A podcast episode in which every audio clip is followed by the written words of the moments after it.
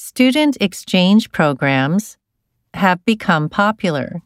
Student exchange programs have become popular. The Olympic Games take place every four years, and they attract many people from around the world. The Olympic Games take place every four years, and they attract many people from around the world. Most cities and towns collect cans and plastic bottles for recycling. And in this way, people try to be eco friendly. Most cities and towns collect cans and plastic bottles for recycling. And in this way, people try to be eco friendly.